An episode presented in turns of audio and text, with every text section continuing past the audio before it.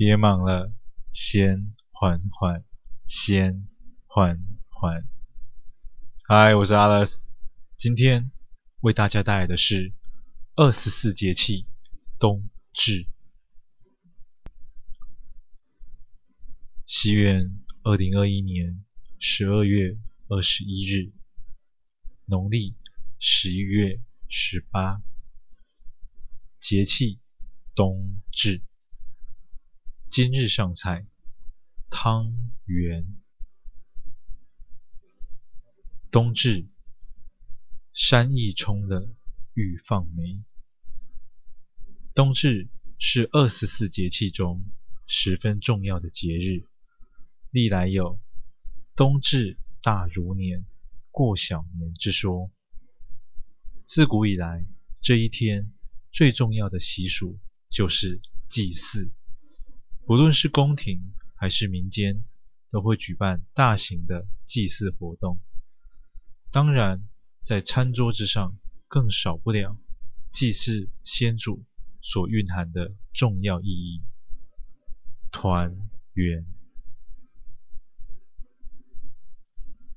山明水秀，绿意葱葱，这里是一块福地。一座庄严肃穆的墓地便落座于此，他思念的人在此处长眠。但这一日与往日不同，墓地前数十名荷枪实弹的士兵正来回巡守，他们奉命在此等候一人。此时，一名头顶黑色渔夫帽的带刀书生拎着一碗热汤圆，缓缓地走向墓地。士兵见状，大声呵斥他：“站住！你是谁？”垂下的帽檐遮住了那双眼睛。那位书生缓缓开口：“林仁凤，你没资格姓林。”林仁凤冷冷一笑，说道。哼，我有没有资格姓林，我自己最清楚。我今天是来看阿妈的，让开，否则你们一个也别想活。多年的记忆中，每每到了这一天，厨房里总会传来一声标准的闽南口音：“烧哦，乖乖仔要喝哦。”一位满头银发的老妇人，端着一锅热气腾腾的汤圆，缓步走向餐桌。那张白色圆形的大理石餐桌，边上坐着两位雀跃又兴奋的小男童，他们也一起用着标准的闽南口音应道：“哇，多谢阿妈。”身为家中的老幺，林仁凤总是能让阿妈多疼三分。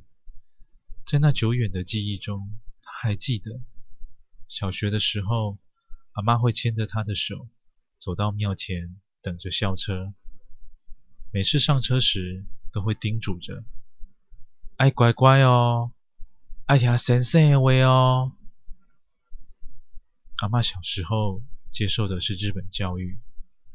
因此，生活中许多用词都还是使用日语，就像这一句“先生”。丈夫早逝的她，始终坚守着这个家，用心照顾着每一个孩子。自幼经历的艰难环境，成就了那一颗坚韧又柔软的心。年迈的幼春阿嬷，每每看着林仁凤。开心满足地吃着汤圆，她会轻捋着孙子的头发，边说道：“吃卡慢呢。”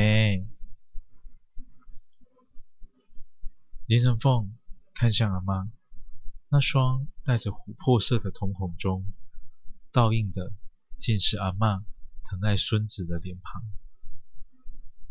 阿妈煮诶，上好食。生在这样的经商大家族里，林仁凤自幼就是被教导钱有多么的重要，一定要用功读书，以后才能赚大钱。但这个孩子即使聪慧过人，也不愿太花心思在课业上。可心思细腻的他，从小就知道大人对小孩的思维模式。他懂得在大人面前隐藏心思，也懂得只要名列前茅，大人们就不会啰嗦。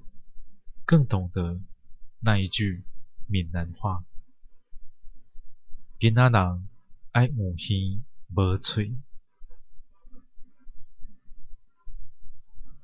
就是这样一个在众多孙子辈中懂得隐藏自己的小孩，才让幼春阿妈想更疼爱他。总是比其他孙子多了那么一点点的压岁钱。每次考试得奖，就会偷偷塞钱，还叮嘱着不可以让妈妈知道。每次放学，总是拗不过林人凤，阿妈只好妥协的牛奶糖。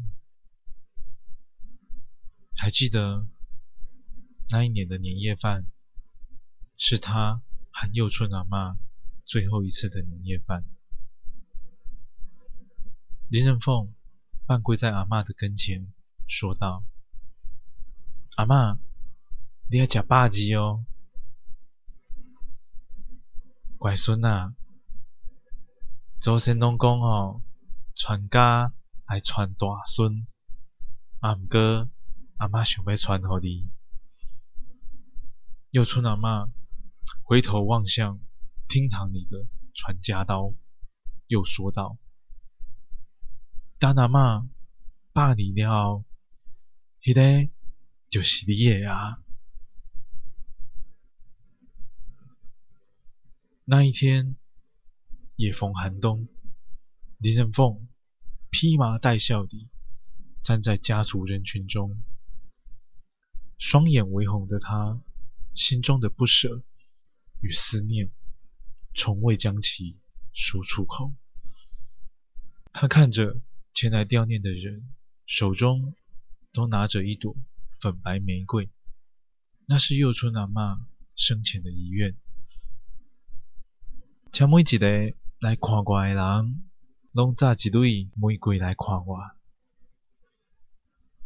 告别事后。林家人返回家中，发现传家刀救赎不翼而飞，林仁凤也不见其踪迹。那群林家雇来的佣兵，个个荷枪实弹，却驱赶不了一个带刀书生。正准备鸣枪示警时，林人凤手中刀救赎突然出鞘半寸。霎时间，凌厉的杀气席卷了整座墓园，佣兵们冷汗直流，呆立片刻后便自动让道。他们虽然拿命赚钱，但也深知有命赚没命花的道理。得下，林仁凤收刀入鞘，毫无畏惧地走向墓园。这里。山明水秀，苍鹰翱翔，百鸟齐鸣，清水相伴。他走过绿草青青，岁岁落叶，将一碗冒着热气的汤圆放在墓碑前。墓碑上的黑白照片是一位慈祥的老妇人，她依旧微微一笑，像是朝着林仁凤说道。乖孙啊，你来看我啊！阿妈，我来看你啊！带刀书生缓缓将黑色渔夫帽拿下，遮住了整张脸。微微颤抖的双肩，道不尽一千多个日夜里对故人的思念。其实，最遗憾的。并不是自己无法及时达成人们心中的成就二字，而是无法在他咽下最后一口气前，在棺木盖上的那一刻，握住他逐渐冰冷的双手，用着最熟悉的闽南语方言跟他说：“多谢你照顾我这么多年。”原来，举起屠刀的人，才是真正放不下的人。感谢您收听完今天的故事。倘若你也喜欢，请不要吝啬你的分享，动动手指头将缓缓分享出去，让更多的人能够听见缓缓。我是 Alice，感谢您。